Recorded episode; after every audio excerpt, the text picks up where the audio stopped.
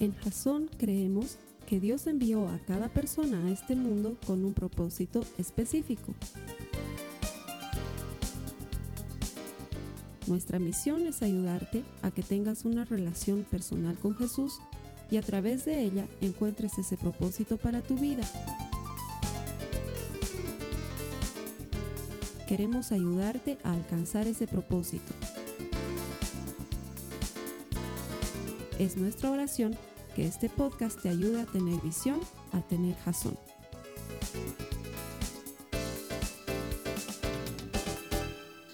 Muy bien, estamos en esta serie. Saquen por favor sus Biblias, notas de la prédica, celulares. Busquen, busquen. Estamos en esta serie que hemos comenzado la semana pasada que se llama Dios primero. Esta serie se llama Dios primero.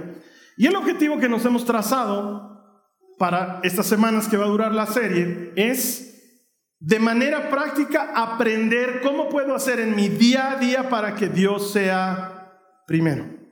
¿Qué cosas puedo hacer para que Dios sea primero? ¿Por qué?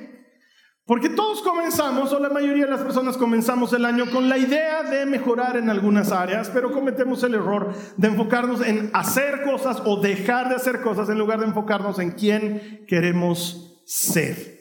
Y eso lo habíamos aprendido la semana pasada.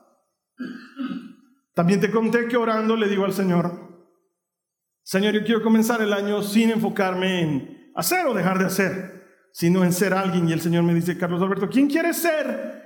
Y yo honestamente le respondo al Señor y le digo, quiero ser quien tú hayas diseñado que yo sea. Ser quien tú hayas diseñado que yo sea involucra muchas cosas. Y hoy vamos a hablar de una de esas cosas que deberíamos ser como cristianos. El mensaje lo he llamado Rápidos y Furiosos en alusión a esa saga de películas, creo que hay 27. Creo que ya están filmando Rápidos y Furiosos 28. Toreto en Villamontes, no sé, algo. Han hecho miles de esas películas, ¿no es cierto? Y ya no son lo que eran antes, han comenzado siendo películas de carreras de autos en espacios reducidos y ahora son películas de contraespionaje y alta traición, son complicadísimas, pero hay una cosa que caracteriza, dos cosas que caracterizan a esta, a esta saga de películas. Una, el protagonista, Toreto, que es un, es Vin Diesel, es un tipo muy fortachón, curiosamente calvo, creo que eso es una señal, hermano, si no tienes pelo tienes que sacar músculo y es parte del llamado, ambas cosas tienen que estar incluidas. Y la segunda es que se ha vuelto un meme porque han tratado de encajar en algo y en lo que han encajado es en la frase en la que Toreto siempre dice, la familia es lo más importante, la familia es primero. Bueno, interesante que promuevan algún principio interesante porque no es eso lo que está sucediendo en el mundo en el que estamos viviendo. Hoy voy a hablar de temas familiares y vamos a ver por qué es importante que toquemos estos temas. Mira lo que dice la palabra del Señor en 1 Timoteo en el capítulo 5, en el verso 8, dice, pues quien no se preocupa de los suyos y sobre todo de los de su propia familia, ha negado la fe y es peor que los que no creen. Para Dios, la familia es algo tan importante que la Biblia nos está diciendo que descuidar a tu familia está al nivel de negar a Cristo. A ese nivel de importancia lo pone las escrituras. Pero lo que estamos viviendo hoy es completamente diferente. Y si tú y yo queremos poner a Dios primero, tenemos que poner a Dios primero y entonces eso significa que lo que es importante para Dios tiene que ser importante para nosotros también. Si para Dios la familia es importante, para mí la familia tiene que ser importante, porque no es algo que quiero hacer, sino es quien soy, es mi identidad. Si soy un discípulo de Cristo, si soy un verdadero cristiano y para Él la familia es importante, para mí lo debe ser de igual manera. Por eso es que cuando ha pasado el último mundial, todos ustedes saben, no era secreto para nadie, que yo le voy a Francia. Ah, siempre me ha gustado Francia, siempre apoyo a Francia. Pero me ha alegrado mucho, guárdense esos silbidos, malcriados. Eh, ya, no es serie de, ya no es serie de fútbol, hermanos, se malacostumbran. Me ha alegrado mucho de que gane Messi. Te voy a decir por qué. No tanto Argentina, ya no tengo nada en contra de Argentina, pero no los entiendo. Sigo leyendo Primera de Argentinos 4 para tratar de entender. Por qué el fútbol es tan importante para ellos. No puedo entender cómo prefieren ser campeones del mundo que arreglar su hiperinflación. No lo entiendo, ya estoy tratando. Pero ese es otro tema. Pero me ha gustado mucho que gane Messi, porque a mí Messi es un jugador que me gusta. Y te voy a decir por qué me gusta. Porque me parece que es un mejor ejemplo que el que tenían antes. Quiero ser muy claro. La Argentina durante muchos años ha idolatrado de una manera literalmente idólatra a un personaje que como futbolista puede haber sido bueno, pero que como, como hombre, como padre, no era nada bueno. Maradona nunca fue un buen ejemplo, maltratador de mujeres, mal padre, ha tenido hijos por todo lado, algunos ni saben que son hijos de Maradona, o sea, realmente, y lo tenían en un pedestal. Entonces, cuando lo he visto a Messi levantando la copa, me ha alegrado porque he dicho, van a cambiar de figura. Messi es un hombre de familia, profundamente enamorado de su esposa, casado, no solamente vive, casado, es un hombre que cree en Dios. Tiene tres hijos y es buen papá. Encima es disciplinado, es deportista. Entonces he dicho, es mucho mejor porque, porque lo que el mundo nos está mostrando hoy no son hombres de familia, no son mujeres de familia. ¿Por qué? Porque hay una agenda mundial en contra de la familia. No es un invento, no es una teoría conspirativa, es una agenda que se está cumpliendo. Por todos los medios y por todos los frentes, la familia tradicional, como la Biblia nos enseña que tiene que ser, está siendo atacada, está siendo golpeada, de manera que eventualmente las familias, como Dios las diseñó que fueran, dejen de existir. Entonces, nosotros deberíamos parar las orejas y prestar atención. Mira lo que dice Génesis, el capítulo 1, los versos 27 y 28 dice la palabra de Dios. Cuando Dios creó al hombre, lo creó a su imagen. Se está refiriendo al género humano, no solo al varón, ¿sí? Varón y mujer los creó y les dio su bendición. Y les dijo, viajen por el mundo y vuélvanse grandes profesionales. No, no dice eso, ¿no ve? Les dio su bendición diciéndoles, tengan muchos hijos. Llenen el mundo, gobiernenlo, dominen a los peces y a las aves y a todos los animales que se arrastran. El diseño original de Dios fue, tengan familia. Pero hoy en día eso es muy diferente. Porque esta agenda mundial que pretende eliminar la familia como nosotros la conocemos, está atacando por distintos lugares. Te pongo un par de ejemplos para que te des cuenta. Por ejemplo, el movimiento pro aborto. Pareciera que no tiene nada que ver, tiene todo que ver con la familia, porque está llegando por un lado, obviamente intencional e incorrecto, a convencer a la mujer de que ella puede decir lo que es bueno y lo que es malo. Cuando fue Dios el que ya dijo lo que es bueno y lo que es malo desde un inicio. Cualquier cosa que nosotros queramos hacer para cambiar lo que Dios dijo, es precisamente lo que hicieron Adán y Eva. Decidir ellos qué es bueno y qué es malo. Ese movimiento está yendo directamente en contra de la familia. O el movimiento que promueve la convivencia de las parejas en lugar del matrimonio. Pero ¿qué tiene de malo? Todo. Porque esa convivencia que no es un matrimonio como tal, lo único que está haciendo es decirle a Dios, tú no sabes cómo tienen que ser las cosas, nosotros sí sabemos. Vamos a hacer la prueba un tiempito para ver si realmente nos llevamos bien. Y desvirtuamos todo el concepto del matrimonio desde la perspectiva de Dios. Es más, muchos países han legalizado la convivencia porque había tanto, el hombre es tan abusivo, el ser humano es tan abusivo, que claro, como no había el famoso papelito, el contrato, entonces cada quien hacía lo que le daba la gana. Entonces los gobiernos de muchos países han legalizado la convivencia. Entonces basta con que te vayas a vivir con alguien, estás casado de pleno derecho. ¿Sí? Ay, Carlos Alberto, pero al final es un papelito. Ese es otro concepto que te vende el mundo. El mundo te hace creer que el matrimonio es un contrato, pero yo vengo a decirte de parte del Señor la verdad.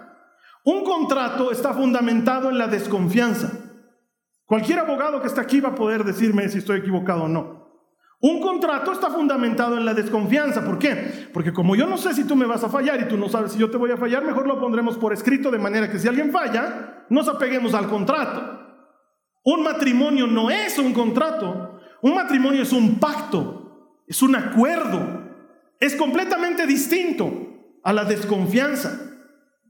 Entonces el mundo nos vende la idea de que podemos convivir juntos, no pasa nada, haremos la prueba, total, si no funciona nos ahorramos del dinero. Eso también va en contra de la familia.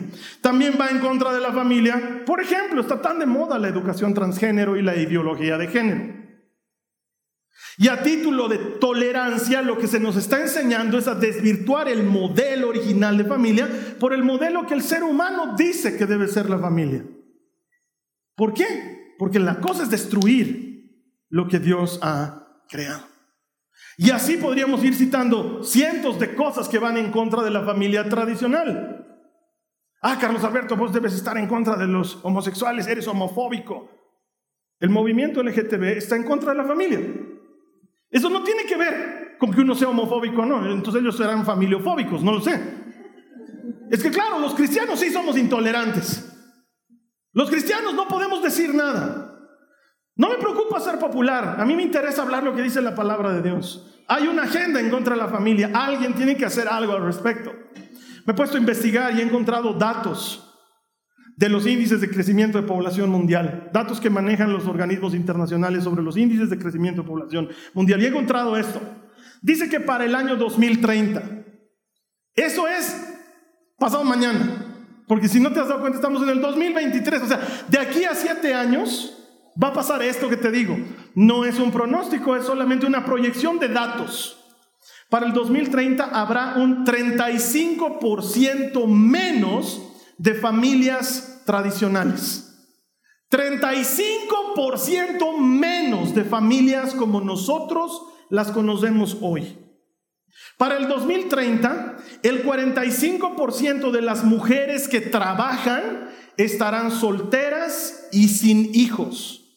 Eso quiere decir que casi 5 de cada 10 mujeres en edad de trabajar van a estar solteras y sin hijos por decisión propia. Pero eso qué tiene de malo, Carlos Alberto? ¿No puedo elegir no casarme? Puedes.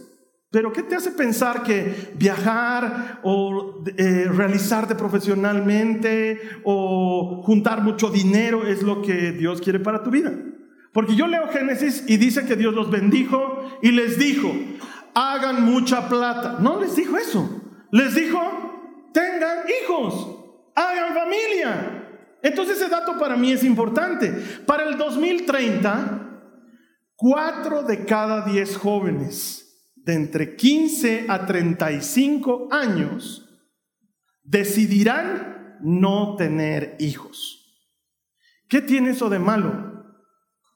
Bueno, desde la perspectiva de que va a haber más comida para todos, no está mal, digamos, ¿no? Porque ya, o sea, pero más allá de todas esas cosas de la crisis alimentaria y todas esas cosas, quiero que entiendas que la agenda está enfocada a convencer a nuestros jóvenes de que no hay que casarse y no hay que tener hijos. ¿Por qué? Porque la idea es que no hayan familias. Y si vas a casarte y vas a tener hijos, entonces casate con uno que sea de tu mismo género. Y no tengas un hijo, ten un hije. ¿Por qué? Porque al menos así no destruimos las familias y si no hacemos familias. ¿Te das cuenta cómo la agenda se está moviendo en contra de lo que Dios ha diseñado? Pero Deuteronomio 6:49 sigue diciendo lo mismo que decía cuatro mil años atrás. Dice, oye Israel, el Señor nuestro Dios, el Señor es uno. Y amarás al Señor tu Dios con todo tu corazón y con toda tu alma y con todas tus fuerzas. Estas palabras que hoy te mando cumplir estarán en tu corazón. Y luego, ¿qué dice? Y se las repetirás a tus hijos. De pronto, nadie estaba hablando de familia, Dios estaba hablando de que Él es el número uno. Y de pronto, la familia sale, porque para Dios la familia había sido importante. Dice, se las repetirás a tus hijos. Y hablarás de ellas cuando estés en tu casa y cuando vayas por el camino, y cuando te acuestes, y cuando te levantes. ¿A quién vas a hablarle de esto? a tus hijos. Porque si no vas a estar hablando solo, va a ser un monólogo. La Biblia te está diciendo que le hables de esta palabra a tus hijos. La atarás en tu mano como una señal, la pondrás entre tus ojos como frontales y las escribirás en los postes de tu casa y en tus puertas. Mi hermana, mi hermano, si queremos poner a Dios primero, eso significa hacer las cosas como a Dios le gusta que se hagan. Si para Dios la familia es importante, para mí tiene que ser importante. Y no pretender que sean los gobiernos o las instituciones públicas o privadas las que defiendan la familia. No es su trabajo. Defender la familia es tarea de la iglesia. ¿Por qué? Porque para Dios es importante la familia. Y si yo digo que soy su seguidor, entonces sé quién soy. Y cuando sabes quién eres, sabes lo que tienes que hacer. Y la iglesia tiene como tarea promover y defender la familia siempre. Si quieres poner a Dios primero, tienes que poner las cosas que a Dios le importan primero. Por eso hoy vamos a hablar de cómo hago para poner a la familia primero. Y he tratado de cubrir todos los aspectos que tengan que ver con, con familia. Sí, voy a hablar, esta mañana voy a hablar de cómo honrar a tus padres, voy a hablar de cómo ser un buen padre o madre y voy a hablar de cómo ser un buen esposo o esposa. Y vuelvo a decir, no se enojen conmigo, es charla para adultos. vuelvo a avisar, están a tiempo de matarlo al niño y. Primero, quiero ser un hijo a la manera de Dios. Quiero ser un hijo a la manera de Dios. Carlos Alberto, ¿quién quiere ser lo que tú has diseñado que yo sea, Señor? Ok, entonces vas a ser un hijo como yo digo que tienen que ser los hijos. Mira lo que dice la palabra del Señor al respecto. Éxodo capítulo 20, versículo 12. ¿Qué dice? Honra a tu padre y a tu madre. Entonces tendrás una larga vida. Será plena en la tierra que el Señor tu Dios te da. Esto que acabo de leerte es parte de algo que se llaman los diez mandamientos. Me imagino que también sabes que en la Biblia hay 613 mandamientos.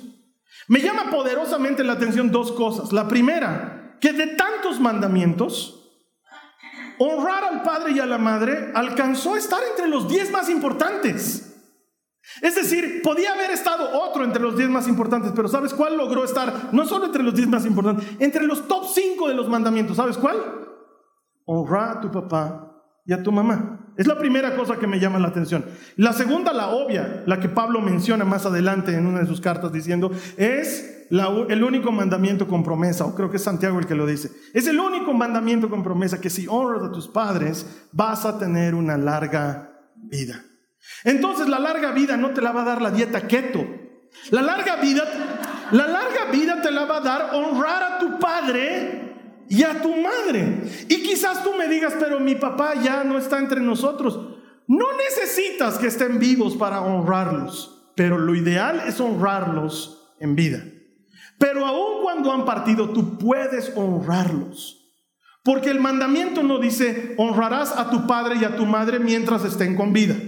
Cuando estiren los manacos estás liberado del compromiso. No dice eso.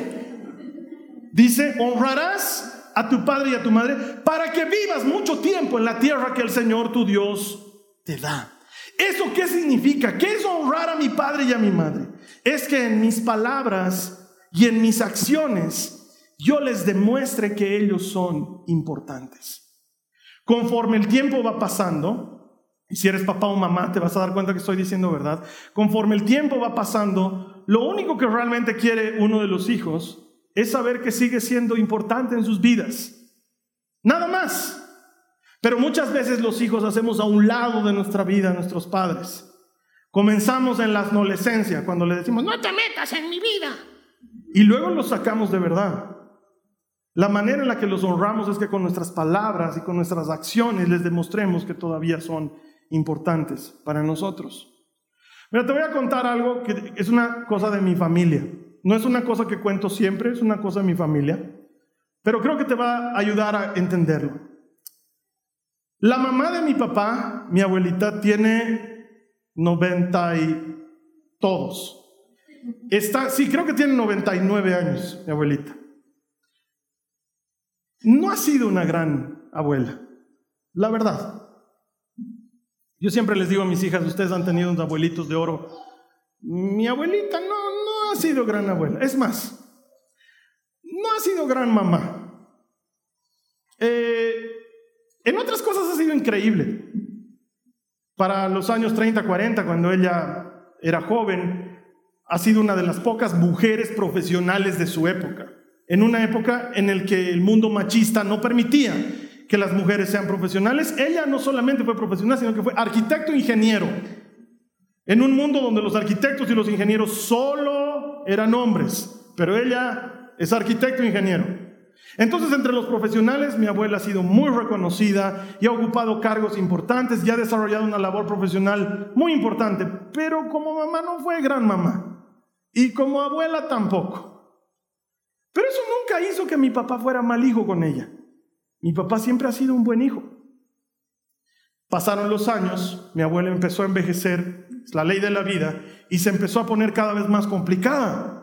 Llega un momento en que la vejez te lleva a ser como un niño y literalmente me refiero a cambiarte pañales y pelearte por hacerle comer. Mi papá no lograba que su mamá coma, no lo lograba. Llegaba a su casa y veía la comida acumulada que no la había comido porque había retrocedido en su, en su, en su manera de ser y le daba mucha lucha a mi papá. Se puso tan complicado que le dijimos, tal vez lo mejor es que la pongamos en una casa de reposo. Y él no quería, porque él es la clase de hijo que se ocupa de su mamá. Pero después de mucho insistir y de ver que él no estaba pudiendo y que le estaba causando mucho dolor, entonces al final accedió. Y mi papá la visita siempre, la visita todo el tiempo. Hasta que llegó la pandemia y mi abuelita borró cassette. Le ha dado algo que se llama demencia senil. Y prácticamente olvidó todo. Lo olvidó todo. Al grado de que cada vez que mi papá la visita, tiene que comenzar con, hola mamá, ¿quién eres tú? Soy tu hijo. ¿Cómo te llamas? Alberto. ¿Eres mi hijo? ¿Y cuántos años tienes? ¿Y a qué te dedicas? Y otra vez la misma historia. Y cada vez más denso cada vez más desconocido mi papá para ella, cada vez más extraño para ella. Y él se desespera por ir a ver a su mamá. Y entonces, eh, la última temporada, mi papá ha estado peleando con algunas cosas de salud, ha estado un poco complicado y un día estaba desesperado por ir a ver a su mamá. Y yo le digo, ¿de qué tanto te desesperas? O sea, yo mucho apego no le tengo, Entonces, ¿de qué tanto te desesperas? Le digo, además, ya ni te reconoce, ya no se acuerda quién eres. Y mi papá me dice, sí, pero yo sí me acuerdo quién es ella. Honrar a tus papás es eso. Es algo que haces no porque tu papá o tu mamá lo merezca. Porque la Biblia no dice honra a tu padre y a tu madre cuando son buenos tipos. La Biblia dice honra a tu padre y a tu madre, punto. Punto. Honrarlos es que en tus pensamientos, en tus palabras y en tus acciones, ellos sigan siendo importantes. Mira lo que dice Jesús, Marcos 7, versos 11 al 13, dice, sin embargo ustedes dicen que está bien que uno les diga a sus padres, lo siento, no puedo ayudarlos, porque he jurado darle a Dios lo que tenía que darles a ustedes. De manera que ustedes permiten que la gente desatienda a sus padres necesitados, reclama Jesús. Y entonces anulan la palabra de Dios para transmitir su propia tradición. Y ese es solo un ejemplo de entre muchos otros. Jesús está discutiendo con los fariseos y pudiendo hablar de muchas cosas, ¿sabes de qué habla? De ser buen hijo. Pudiendo hablar de muchos otros mandamientos, dice, no me vengas con que porque tengo que ir a la iglesia tengo que desatender a mi papá. No me tomes el pelo, dice Jesús. Para Dios la familia es importante. Y si para Él algo es importante, para mí debería serlo. ¿Cómo puedo honrar a mis padres? Que tus palabras que tus acciones demuestren que ellos todavía son importantes. Carlos Alberto, ya no tengo a mi papá, ya no tengo a mi mamá. Me toca decirlo mucho en los velorios. Le digo, ¿quieres seguir honrando a tu papá y a tu mamá? Sí. Seguí con tu vida, no te hundas en la depresión, sal adelante, haz algo con tu vida, porque si tu papá o tu mamá seguirían vivos, te dirían, hija, hijo, seguí viviendo, seguí adelante. ¿Puedes honrar la vida de tus padres cuando pasaron a la presencia del Señor? Haciendo de tu vida algo bueno. Claro que se puede. ¿Qué quieres ser, Carlos Alberto? Quiero ser un buen padre para mis hijas. La familia incluye también ser papá o mamá en algún momento.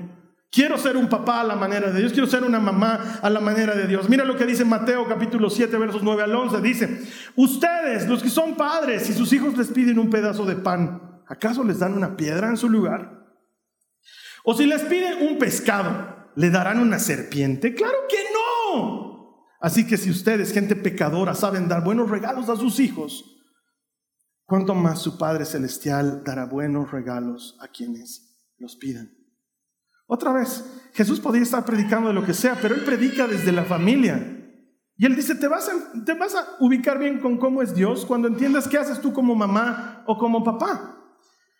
Mi buen amigo John Maxwell siempre dice esto. Él dice, para mí la definición de éxito es que la gente que mejor me conoce, aquellos a quienes yo más amo, sean los que me admiren más. Porque ¿de qué me sirve estar en un auditorio con dos mil personas escuchando el mensaje que yo estoy dando si cuando llego a mi casa soy un fraude? ¿De qué me sirve tener un estadio lleno de personas cautivadas por la exposición que acabo de dar si cuando llego a mi casa mi hija no me habla? Porque lo que sucede en tu casa es lo que verdaderamente sucede. Si queremos ser papás o mamás a la manera de Dios, tenemos que aprender, tenemos que comprender que nuestros hijos nos están mirando siempre.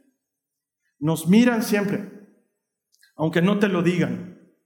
Nosotros somos el modelo de todas las cosas que ellos están aprendiendo, aunque parezca que no. Somos los sacerdotes en nuestra casa. Papá, mamá, somos los sacerdotes en nuestra casa. No recibo el amén que estaba esperando. No, ya no sirve. Ellos ven cómo te relacionas con Dios y aprenden de cómo te relacionas con Dios para luego relacionarse ellos con Dios. Entonces, si un día de pronto están entrando a tu cuarto y te ven de rodillas en tu cama orando, puede haber una de dos respuestas. Número uno, salir picando y hablar con su hermana. Mi papá está orando. ¿Qué cosa? Sí, de rodillas, en su cama. Debe tener cáncer, algo le ha debido pasar. O número dos, entrar y verte orando y ¿quieres que ore contigo o te dejo orar a solas? Porque es muy normal verte orando. Es algo que pasa siempre en mi casa, si soy hijo. Porque a nuestros hijos de nada les sirve que les hablemos de la relación con Dios. Cuando tú entras y te sientas en su cama y le dices, papito, no te vas a dormir sin orar, ¿no ven? has orado. El Señor te está viendo, todo el rato te está viendo. Yo que tú no, no, no me sentiría tan libre, todo el rato te mira. ¿De qué sirve que le digas eso si luego tú vives como si Dios no te mirara a ti? Ellos lo están viendo y esa dicotomía les molesta. ¿Por qué por un lado mi papá, mi mamá me, me jeringa con que hable con Dios, pero él nunca habla con Dios? Somos su modelo en nuestra relación con Dios. Somos su modelo de cómo ser como hijos. ¿Cómo eres tú como hijo? Les está enseñando a ellos cómo tienen ser como hijos contigo. Entonces, si suena tu teléfono y ves que es tu mamá y dices, ah, mi mamá, ¿qué tanto friega? Todo el rato llama. Ellos están aprendiendo de ti a decir, ah, mi papá, ¿qué tanto friega? ¿Qué tanto me llama? Sí, teléfono, contestas, pa, es la abuelita.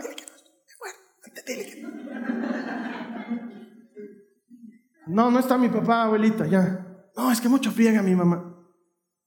Están viendo cómo ser hijos cuando sean adultos de tu ejemplo. Y así será como ellos sean hijos. Aunque no queramos. No es una clase que les damos, no lo sentamos y le decimos, así hay que ser hijo con tus padres. No, te ven cómo reaccionas. Te ven cómo haces las cosas y entonces aprenden. Te ven y aprenden de cómo tratas a otras personas. Y cuando digo otras personas, en realidad me estoy refiriendo a otras personas. Por ejemplo, al chico que se te acerca para decir, se lo he cuidado su auto. ¿Cómo le respondes? Ellos no están mirando. Y no es que te están tomando examen, solo están aprendiendo. Ven cómo tratas a la chica que se acerca y te dice, Señor, ya está listo para hacer su pedido y ve cómo la tratas. Y ve también cómo la tratas cuando ha pasado media hora de que tu pedido no ha llegado y la llamas, ya pues, he venido a almorzar, no a tomar té, cambiaré mi pedido. Están viéndolo todo. Y están aprendiendo. Están aprendiendo cómo tratas al señor que te detiene en la puerta, en el ascensor, en el condominio en el que vives. Y te dice, hola don Julio. Y cómo lo saludas y cómo le respondes. Están aprendiendo cómo tratar a otra gente. ¿No te ha pasado que tienes tus hijos adolescentes y tienes discusiones con ellos porque los adolescentes discuten y sientes que estás peleando contigo mismo? ¿No te, ¿no te ha pasado? Y tú dices, ¿de dónde este pedazo ha aprendido a pelear así? Aprenden a pelear de cómo peleamos nosotros. Aprenden a discutir de cómo discutimos nosotros. Todo lo que estamos haciendo, ellos lo están viendo. Aprenden a tratar a su pareja como tú tratas a tu pareja. Y aprenden de relaciones de pareja por cómo tú te relacionas con tu pareja. Carlos Alberto, ahí ya me ponchaste pues porque yo ya me divorcié. Esta es una invitación a que si ya te divorciaste, aprendas a tratarte con tu expareja como adultos. Porque probablemente nunca más vuelvas a ser pareja de tu expareja. Y alguien va a decir, sí, Padre, en el nombre de Jesús. Pero probablemente nunca más. Pero lo que nunca dejarás de ser es papá o mamá de ese niño, de esa niña. Y por lo tanto estarás relacionado con esa persona para siempre. Y si aprendes a tratarte como un adulto, ella, él va a aprender cómo en una situación de distancia uno puede ser un adulto. Porque todo lo están aprendiendo de cómo nos tratamos nosotros. Han debido verlas a mis hijas, ya están adolescentes y medio mundo me dice, Carlos Alberto, ¿cómo han crecido las chicas? Ya te habrás conseguido escopeta. No. He hecho algo más fregado todavía. Les he hecho la vida miserables a los localitas que en algún lugar los están alimentando. Porque sé que en algún lugar hay una mamá que ahorita le está alimentando. Va a llegar un día en que todo sano y fuerte va a tocar el timbre de mi casa y va a decir, estoy viniendo a buscar a la María Joaquina. No me compró escopeta. Les he enseñado cómo se trata una esposa. Ellas han visto durante toda su época de vivir en mi casa cómo se ama una mujer. Cómo las amo a ellas y cómo la amo a mi esposa. ¿Cómo las trato? Para que luego ninguno venga hecho al de las flores y la sorprenda y diga, esto nunca lo vi en mi casa, sino que más bien vean y digan, mi papá hacía eso siempre. Mi esposa y yo hemos aprendido a tratarnos con mucho amor y con mucho respeto porque sabemos que eso le marca la vara alta al siguiente que venga y que quiera sorprenderla con palabritas dulces porque a mí no me vengas con eso porque en mi casa mi papá nunca hacía eso con mi mamá. Y luego sepan distinguir lo que es abuso de lo que es verdadero amor. Porque nos están viendo. Porque es muy distinto que yo les hable y les diga, chicas, no se van a dejar abusar. Hay algunos abusivos que vienen y te quieren endulzar la oreja porque vienen y te echan cosas. Yo sé, los hombres son terribles, somos desgraciados. Mejor se los muestro. Mejor, les muestro que su mamá es lo primero para mí. Incluso antes que ellas para que aprendan que así debe ser en la casa, porque nos están mirando, nos están mirando. Entonces, aprendan de ti de cómo manejas el dinero. Si cuando te está faltando plata te ven desesperada, te ven desesperado, entonces ellos aprenden que la falta de dinero es desesperación. Te ven si honras a Dios con tu dinero o no, y ellos aprenden si hay que honrar a Dios con el dinero o no. Lo aprenden de nosotros. Y si eres tacaño, lo aprenden de ti. Y si eres ahorrador, lo aprenden de ti. Y si eres generoso, lo aprenden de ti. Ellos están aprendiendo todo de nosotros. Y aprenden de ti cómo manejas el éxito o el fracaso. Si cada vez que tienes un problema te deprimes, te encierras en tu cueva, desapareces, están aprendiendo que ante el fracaso hay que encerrarse en la cueva, hay que desaparecer, hay que armar berrinche. Pero si te ven manejar el fracaso con altura, van a aprender a ponerse de pie como te han visto ponerte de pie a ti también. Porque lo están aprendiendo de nosotros. Entonces esto va más allá de las palabras. Es algo que tenemos que hacer con el ejemplo. Mira lo que dice Proverbios del capítulo 13, el verso 24. Dice, quien no corrige a su hijo no lo quiere. El que lo ama, lo corrige. Hay que hacerlo. Hay que poner límites. Esa es la parte en la que los papás me odian, pero hay que poner límites a los hijos. Porque esta generación de los que, esta generación son terribles, son los malcriados, son unos irrespetuosos, culpa de los papás que dejan la puerta abierta. Hay que poner límites, no hay que negociar, no es ya, ya, ya, te voy a dejar ver un poquito de Netflix, pero vas a hacer tal cosa. No es así. Si nosotros no ponemos los límites, ¿quién lo va a hacer? La Biblia está diciendo, Dios dice, no es invento. ¿Lo amas? Corregilo. Ponlo en su lugar. Mientras vive bajo tu techo tienes muchas cosas que puedes hacer. Hay mamás que me dicen, ay, pero ya está grande Carlos Alberto. Sí, pero se lo sigues pagando sus megas de su celular. Es tu culpa. Se lo sigues lavando sus mediecitas el fin de semana. Que se lave sus medias. Ay, pues sus manitos. Entonces para esa mamá el consejo es tienes que nacer de nuevo porque ya no hay respuesta. Hay que poner límites. Y sí, los chicos te van a odiar, pero algún día te van a agradecer. Porque a los chicos no les gustan los límites. ¿A ti te gustaba que te pongan límites cuando eras chico? Pero te han puesto límites y por eso ha salido bien. O tal vez no se piensa la iglesia y necesita restauración, no lo sé. Necesitamos entender que la Biblia es la que nos manda a ser papás a la manera de Dios. Y por eso cuando alguien viene y me dice, es que no hay escuela para padres, me da ganas de darle con la escuela para padres en su cabeza. Porque sí hay escuela para padres, se llama Biblia. Ahí te enseña cómo educar a tus hijos en los caminos del Señor. Y si no te apartas de su palabra ni a izquierda ni a derecha, dice el Señor, en todo te irá bien. Entonces tú puedes enseñar a tus hijos a andar en la palabra del Señor y no desviarse ni a izquierda ni a derecha. ¿Cómo? Con tu ejemplo. Y cuando vean que a ti te funciona, ellos van a querer hacer lo mismo. Por eso les digo a los papás, pues, ¿sabes que me da ganas de matarlos? A los papás me da ganas de agarrarlos y meterlos en una pila bautismal y mantenerlos. Es que ya no sé qué hacer para que los traigan a sus hijos al grupo de jóvenes. ya hasta les he ofrecido y los recuerdo a su casa. Y lo he hecho. En muchos casos lo he hecho. No, igualito no traen a sus hijos al grupo de jóvenes. Y luego están reclamando, ay, mi hijo se ha juntado con unos chicos bien terribles, habían sus amigos, no sé qué vamos a hacer. Carlos Alberto, oraremos por liberación. No es liberación, es guacamandracazo a ti, por sopenco. ¿Por qué no lo traes? Es que lo tendría que traer obligado. Obligalo, obligalo. Algún día te va a agradecer. Algún día te va a decir, gracias mamá que me fregabas tanto con ir a la iglesia. Gracias mamá. Al principio es difícil, al principio es obligado, pero luego paga un beneficio. Y Colosenses 3:21, padres no exasperen a sus hijos para que no se desanimen. Tal vez algunos de nuestros hijos andan desanimados porque está ahí la mamá o el papá que friega, que friega, que friega, que friega. La Biblia está diciendo, no los exasperes, no los ahogues. Pero Carlos Alberto, al final le pongo límites o no le pongo límites. Le pones pues límites, pero no lo ahogas. No es que muera, que sufra, pero no que muera.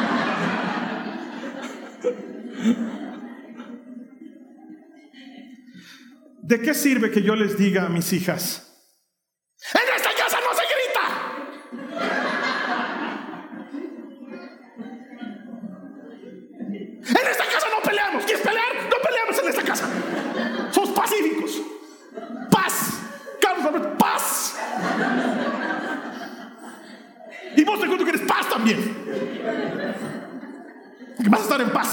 Y me vas a hacer. Te vas a sentar. Vas a sonreír.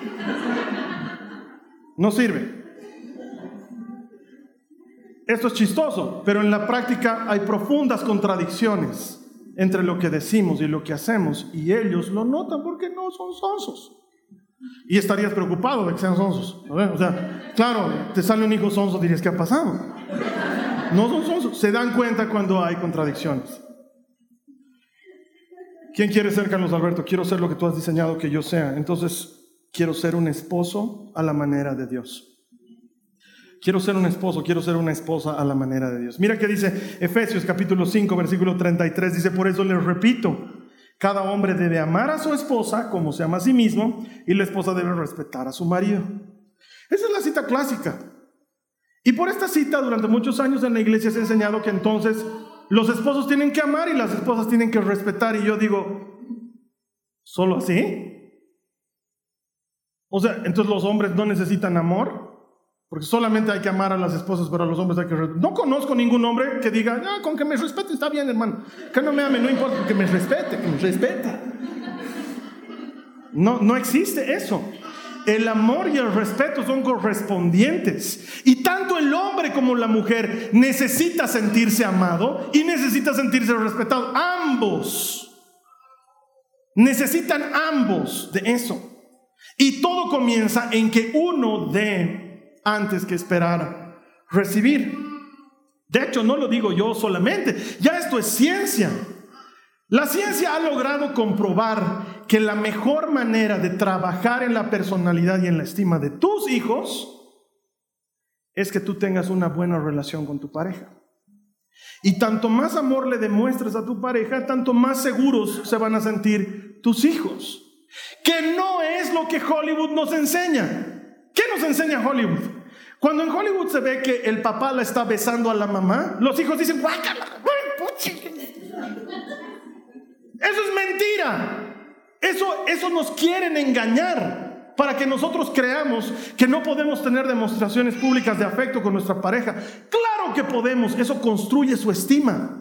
A tu hijo, a tu hija, le construyen su estima que agarres de, de su mano a su mamá, que la abraces. Construye su estima cuando por encima de todos ve que lo primero que haces es llegar y darle un beso a ella. Construye su estima. Pero como nosotros no sabemos eso y como dejamos que el mundo nos engañe, entonces tú llegas de la calle y el esposo o la esposa está al último. Entonces primero comienzas con mi pellito, mi peñito, mi... ¿cómo está ¿Cómo está mi cachorro, mi hermoso? Y luego vienes donde tus hijos, papito lindo, mi amor, ¿cómo estás? Y a tu hijita bella, linda, y a tu madre, hola. No, pero le amo, Carlos Alberto, pero ya no es emocionante, pues. ¿Quieres construir la estima de tus hijos? ¿Quieres construir la estima de tus hijos?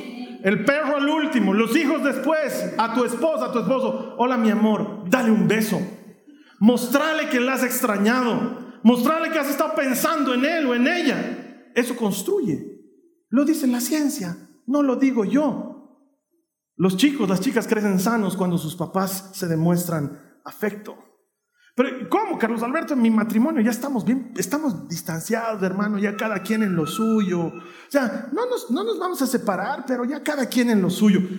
En esta iglesia nos hemos puesto la tarea de que vamos a rescatar jóvenes, vamos a rescatar familias, vamos a rescatar, o me voy a morir en el intento, pero vamos a rescatar. ¿Tu matrimonio está así? Te ayudo. Ora con tu pareja. Ah, pues, Carlos Alberto, dame algo que... Ora con tu pareja. No voy a se puede.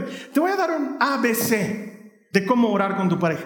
Sencillito, fácil. ABC para que nunca te olvides. ABC. Facilito. A. A de acuerdo. Tiene que ser un acuerdo. No puede ser obligado. Tienen que charlarlo. ¿Oraremos juntos? Muy difícilmente alguien te va a decir no porque va a dar apariencia de no creyente delante de ti. Ahora, obviamente, si tu marido es no creyente, difícil. ¿no? Oraremos juntos, ¿qué te pasa?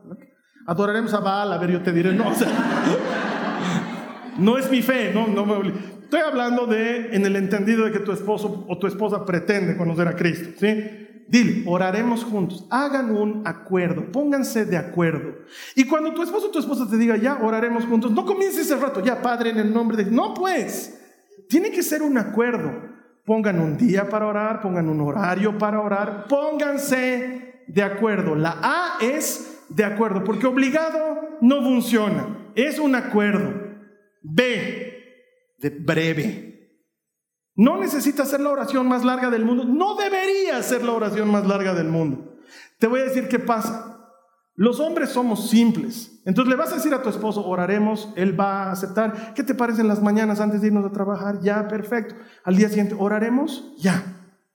Que por cierto, ay, es que yo siempre tengo que hacerle recuerdo Carlos. No importa, no importa quién tiene que ser el recuerdo. ¿Quién está llevando la cuenta de tres veces te he recordado yo, una vez me has recordado vos? Yo debo amar más al Señor que vos, ¿no? no, ese es No importa quién hace el recuerdo. Hemos quedado los lunes de la mañana, aunque sea una vez a la semana. No importa. Oraremos. El marido es simple. Señor, te doy gracias por este día. Acompáñanos, que veamos tu mano de bendición. Amén. Y la esposa. Padre, nos ponemos de acuerdo con las huestes celestiales en el nombre de Jesús y pidiendo la intercesión de toda esa nube de testigos en este momento. Y el marido dice, ah.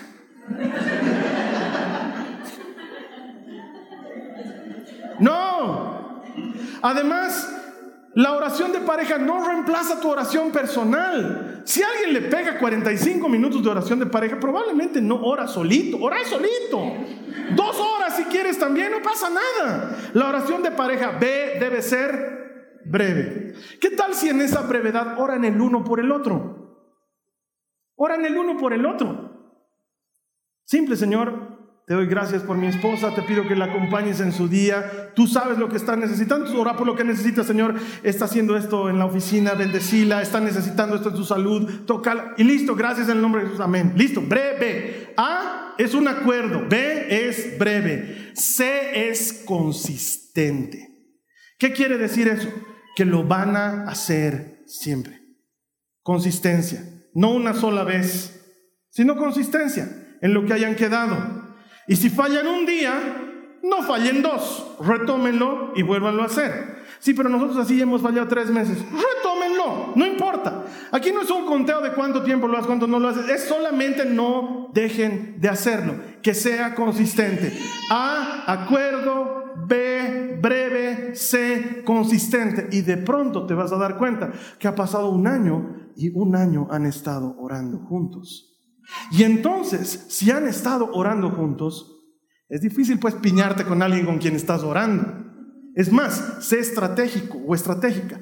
Pon la oración antes de dormirte. Así cuando está enojada contigo, no puedes. El Señor dice que no hay que acostarse sobre el enojo. Tenemos que orar, tenemos un acuerdo, cumplir tu pacto. Voy a orar por ti, Padre, estás rebelde con tu más, no quiere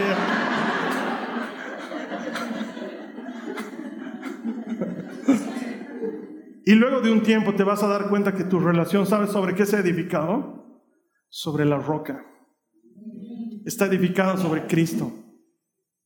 Porque has construido un lazo que no todos tienen. Mira lo que dice la palabra del Señor. Otra vez en Mateo 18, 20 dice, pues donde dos, donde se reúnen dos o tres en mi nombre, yo estoy ahí entre ellos, donde se reúnen dos o tres en mi nombre, yo estoy ahí entre ellos.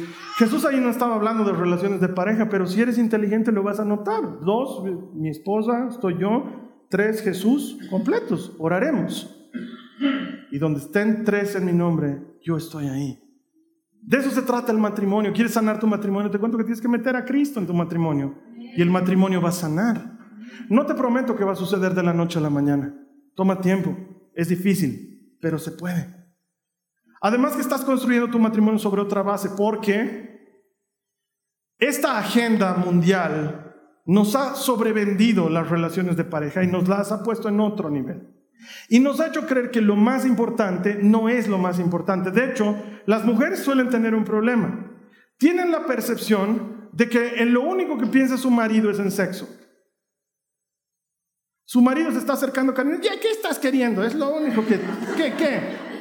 En eso nomás piensas vos. Y lo peor, la industria del cine, la música, lo que estaba viendo ayer que llaman música, pero no es música, pero suena... Eso, todas esas cosas han trastocado el asunto y nos han sobrevendido el sexo y nos han hecho creer que el sexo es lo más importante y hermanos, no lo es. Así tuvieses la energía y el tiempo para hacerlo todas las veces que pudieses hacerlo, no podrías hacerlo mucho. Pero nos han hecho creer que lo más importante del matrimonio es el sexo y no lo es. Y entonces la mayor parte de las mujeres creen que su esposo solo piensa en sexo. Ahora, disclaimer, también es culpa de los varones. Los varones tienen un problema de fábrica. Tienen una extraña capacidad que pueden sexualizarlo todo. Eso tiene que cambiar, hermanos. Alguien se los tiene que decir. Tu esposa con inocencia entra de la calle y te dice, amor, ha, aparecido un foquito rojo en el auto, creo que hay que cambiarle el aceite. Y tú le dices, ah, Y mi foquito rojo también se ha encendido. Y si quieres te cambio el aceite. ¿Por qué? ¿Por qué el hombre tiene esa capacidad? La mujer ha ido al supermercado, ha vuelto con hartas bolsas y te dice, dame una manito con estas bolsas y tú le dices, y tú después me das una manito con mis bolsas. ¿Por qué? ¿Por qué? ¿Por qué? Entonces hay ocasiones en que a la mujer le puede sonar bonito y hasta chistoso, pero hay ocasiones en las que, oye, eres un patán, eres, solo piensas en eso, eres un, ah, ah, no me toques. Claro, porque todo el rato pareciera que es lo único en lo que piensas. No está bien. Entonces, ¿sabes qué puedes hacer? Demostraciones de afecto no sexuales. Es decir, ¿por qué no le puedes decir algo cariñoso sin estar esperando una recompensa en la noche? ¿Por qué no puedes decir algo cariñoso solamente porque es algo cariñoso? Y así de simple. Es más, di te amo y añadile una frasecita. Te amo porque, añadile algo. Te amo porque me ayudas a ver las cosas con más claridad. Te amo porque me das paz. Te amo porque cuando quiero matarlos a tus hijos, tú me recuerdas que habíamos comenzado porque tú y yo nos amamos. Te amo por eso. Te amo porque me traes a mi lugar seguro. Pero dile que le amas. Y cambia las maneras en las que te diriges a tu esposo o a tu esposa déjale una notita, que no espere en su billetera, para que cuando esté yendo a comprar algo, abra la billetera y se encuentre con la notita. Y que en lugar de decirle, toca revisión del aceite, diga, he estado pensando en ti y quería que lo sepas. Mándale un mensajito de texto, pero no de vas a recoger las guaguas o yo o ha llegado tu madre. Un mensajito que, en el que le digas, estaba pensando en ti. No puedes. Cuando estabas de novio, hubieras dado lo que sea por tener WhatsApp. Y ahora tienes. ¿Por qué no recuperas eso? ¿Sabes qué? Yo creo que hay dos cosas que yo le aconsejaría a una pareja para recuperar una hermosa relación de matrimonio. La primera, persíganse como se perseguían cuando eran novios. Se perseguían tanto que en tu casa lo odiaban, ¿no? Ya no podían ni descansar después del almuerzo porque estaba ahí el, nuevo hijo, ¿no? Se va a quedar, tu sí, mamá, se va a quedar. Ya, pues ya no podía, ya se aprendió a cerrar puerta para que no te escuchen roncar, cosas así, ¿no? Persíganse como cuando se perseguían antes. Persíganse con esa desesperación de qué bonito es encontrarte otra vez cuando te veo. Que me persigas él, Carlos Alberto. La Biblia dice que dando es como se recibe. Comienza con dar, no comienza con recibir. ¿Quieres que el matrimonio funcione? Persíganse. Y número dos, trazate la meta de hacer brillar a tu pareja. Haz lo que esté a tu alcance para que brille. Eso va a significar negarte a ti mismo, negarte a ti misma. Mm, se parece mucho a ser discípulo. Sí. Porque si quieres que brille tu esposo o tu esposa, vas a tener que negarte a ti mismo para que la otra persona tome el lugar del brillo y brille. Pero algunos estamos compitiendo. No, ¿por qué tanto quiere brillar? Encima no saben lo sonso que es en público. Y lo vendes. Y cada que hay reunión entre amigos dices, ay, en vano le estás, le estás diciendo, no sabe hacer nada. Persíganse y ayúdense a brillar. ¿Por qué? Porque quiero ser un esposo a la manera de Dios, como Él quiere que yo sea. No es solo amor y respeto, es ir un poquito más allá. La familia se está acabando. Para el 2030, 35% menos de familias. O la iglesia haciendo algo y tirándole una buena patada a las estadísticas y mostrándole que aquí vamos a hacer lo que Cristo nos ha mandado hacer. Que rescatar matrimonios, rescatar hogares, rescatar jóvenes, rescatar vidas. Que ahí donde el mundo dice está perdido, nosotros vamos a decir nada, lo perdido lo hemos encontrado. Porque el Señor es especialista en buscar y encontrar lo que se había perdido. y lo vamos a promover. ¿Sabes qué? De aquí a un tiempo tu hija, tu hijo te va a decir, yo ya no, quiero tener hijos, porque como está el mundo, no quiero tener hijos. No tenemos hijos por cómo está el mundo, tenemos hijos porque Dios ha dicho que hay que tener hijos. Luego cuando tengas hijos no te despegas de tu hijo. Si supieras lo que es tener hijos, no quieres, no quieres tener hijo por egoísta. Porque el mundo te ha hecho creer que hay que viajar, hay que tener plata, hay que realizarse como profesional. Y no hay que hacer eso. Hay que hacer, claro que sí, se puede hacer todo eso. Pero no tienes por qué no hacerle caso a Dios. Y luego cuando tengas hijos vas a entender por qué había sido hermoso tener hijos. Sí, en una etapa da ganas de devolverlos, pero luego se, luego se vuelve increíble. Dios primero. Quiero ponerlo Dios primero. Lo que para Él es importante, para mí tiene que ser importante. Dios dice la familia es importante, entonces para mí la familia es importante. Entonces voy a pelear por la familia. Voy a pelear por rescatar familias. Voy a pelear porque mi familia sea una buena familia. Y quizás me digas, Carlos Alberto, ya lo mío ya no, yo ya me divorcié, o mi esposo o mi esposa murió, murió y ya. Claro que puedes, claro que puedes. Dios sabe de tus circunstancias y Él quiere restaurarte en lo que tienes. Y tal vez no vuelvas con tu expareja, o, obviamente no resucite, pero tú puedes seguir siendo lo que Dios diseñó que fueras. Claro que puedes, solamente que le pidas ayuda a que todo lo pueda. Esta ha sido una producción de Jason Cristianos con Propósito. Para mayor información sobre nuestra iglesia o sobre el propósito de Dios para tu vida, visita nuestro sitio web www.jason.info. Allí encontrarás muchos recursos para animarte en tu relación con Dios, enseñanzas, nuestro blog, prédicas y mucho más. Te lo deletreamos www.jazon.info. También puedes visitarnos en nuestro sitio en Facebook www.facebook.com barra Que Dios te bendiga abundantemente. Muchas gracias.